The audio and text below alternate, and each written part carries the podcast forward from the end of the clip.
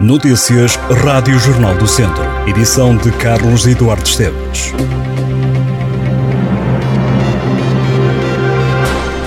A Unidade de Saúde Familiar Casa das Bocas, localizada no centro da cidade de Viseu, vai entrar em funcionamento no início do próximo mês de dezembro, um ano depois de o edifício ter ficado pronto. A situação levou o Presidente da Câmara, Fernando Ruas, a criticar por diversas vezes as autoridades de saúde por manterem a valência de portas encerradas. Segundo a Rádio Jornal do Centro, a OSF vai funcionar no edifício do século XVII e deverá abrir portas oficialmente no dia 7 de dezembro. A unidade foi projetada para servir 18 mil utentes. O imóvel imóvel está situado na Rua das Bocas, foi adquirido pela Câmara de Visão em 2014 e sofreu obras no valor de 2 milhões e meio de euros. O projeto vem do anterior Presidente da Câmara, Almeida Henriques. O atual Presidente Fernando Ruas fez por várias vezes pressão para o SF entrar em funcionamento e chegou a ameaçar tomar uma solução dramática.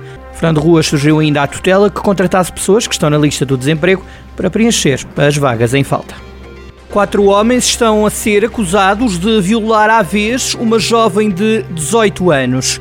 Agora, o Ministério Público refere que agiram sempre livre, voluntária e conscientemente. Na acusação a que a Rádio Jornal do Centro teve acesso, refere-se ainda que os arguídos agiram de forma concertada e em conjugação de esforços e intentos, bem sabendo que as condutas eram proibidas e punidas por lei como crime.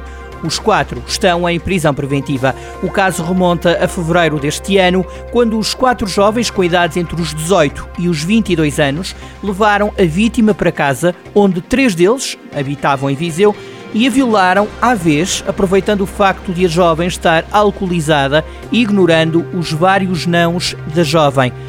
Cada jovem está acusado de pelo menos quatro crimes de abuso sexual de pessoa incapaz, os suspeitos são naturais de São Tomé e Príncipe e encontravam-se a estudar numa escola da cidade.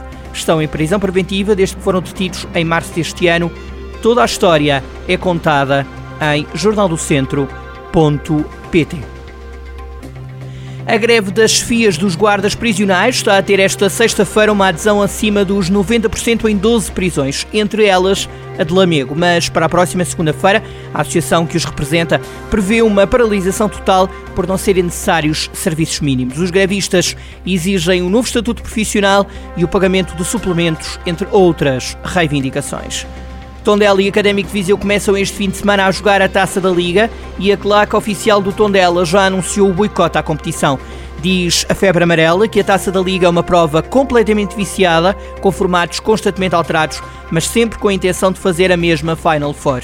A Febre Amarela lamenta que a proibição de o Tondela inscrever jogadores não tenha merecido a atenção dos órgãos maiores do futebol português. Sobre o Mundial do Qatar, a claque oficial do Tondela recorda as mais de 6.500 vidas que diz ficaram para trás para o negócio de milhões que vai durar até dezembro. O comunicado da Febre Amarela termina com a garantia de que a claque oficial do Tondela não vai estar presente de forma oficial nos próximos jogos do Clube Desportivo de Tondela, desta forma fazendo boicote à taça da Liga. Diz a Febre Amarela que o futebol está de luto e caiu vivo como nós sabe disso. O que é certo é que o Tondela vai jogar. Os Verdes foram do Estoril a partir das 6 da tarde deste sábado.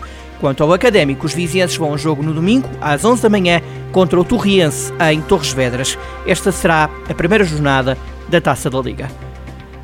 Mais de 500 jovens são recebidos este sábado em Oliveira de Frades na Jornada Diocesana da Juventude. É uma espécie de mini-jornadas mundiais. A ideia é proporcionar aos participantes uma experiência semelhante à que vão poder viver de 1 a 6 de agosto, altura em que decorrerão as Jornadas Mundiais da Juventude em Lisboa. Durante um dia, os jovens vão ter vários momentos de partilha, momentos culturais, musicais e de reflexão. O encontro deste sábado junta mais de meia centena de jovens com idade entre os 14 e os 30 anos, números que ultrapassam outras iniciativas já realizadas. Manuel Cabral é o novo provedor da Misericórdia de Mangualde. O responsável foi eleito no final de outubro, depois de já desempenhar a função de dirigente máximo da instituição, por indicação do Bispo de Viseu, depois da admissão do antecessor José Tomás em fevereiro último. O dirigente vai agora ocupar efetivamente o cargo durante os próximos três anos. De acordo com a Dão Digital, na cerimónia de tomada de posse, Manuel Cabral disse que a nova direção tudo fará para não frustrar as expectativas de quem confiou neles, acrescentando que a transparência, a verdade, o rigor e o empenho máximo são propósitos inalienáveis. A castanha e a quebra na produção foram discutidas no capítulo de outono, organizado recentemente pela Confraria de Saberes e Sabores da Beira, Grão Vasco, em Viseu. José Laranja, um dos mais conceituados investigadores a nível internacional na temática do castanheiro e da castanha, alertou para a quebra significativa da produção da castanha este ano, referindo que as perdas rondam os 40% a nível nacional. A castanha tem uma forte produção na região de Viseu, em particular no norte do distrito, com especial destaque para os conselhos de Sernancelho e de Penedono. Um estudante do Instituto Politécnico de Viseu está entre os finalistas da Mostra Nacional de Jovens Criadores. Dani Marques Ferreira é aluno do curso de Artes Plásticas e Multimédia da Escola Superior de Educação e foi selecionado na categoria de Arte Digital. O jovem elaborou a obra Plasticine, criada no âmbito do projeto de arte e multimédia, e concorre com mais sete criadores na arte digital. Em prova vão estar 114 criadores de 15 dimensões artísticas. A Mostra Nacional de Jovens Criadores vai galardoar um criador por área e os vencedores vão receber um prémio no valor de mil euros. O auditório Milita Casemiro em Viseu é na tarde deste sábado palco da primeira edição do Air Fashion, um evento dirigido a cabeleireiros e barbeiros do norte e interior do país. A iniciativa é organizada pelo Centro Artístico Cultural dos Cabeleireiros de Portugal, Associação de Cabeleireiros e Barbeiros, uma organização sem fins lucrativos sediada na cidade do Porto. A iniciativa começa às duas e meia da tarde no auditório Milita Casemiro, juntando diversos profissionais de vários pontos do norte do país, incluindo naturalmente da cidade de Viseu. A organização espera casa cheia.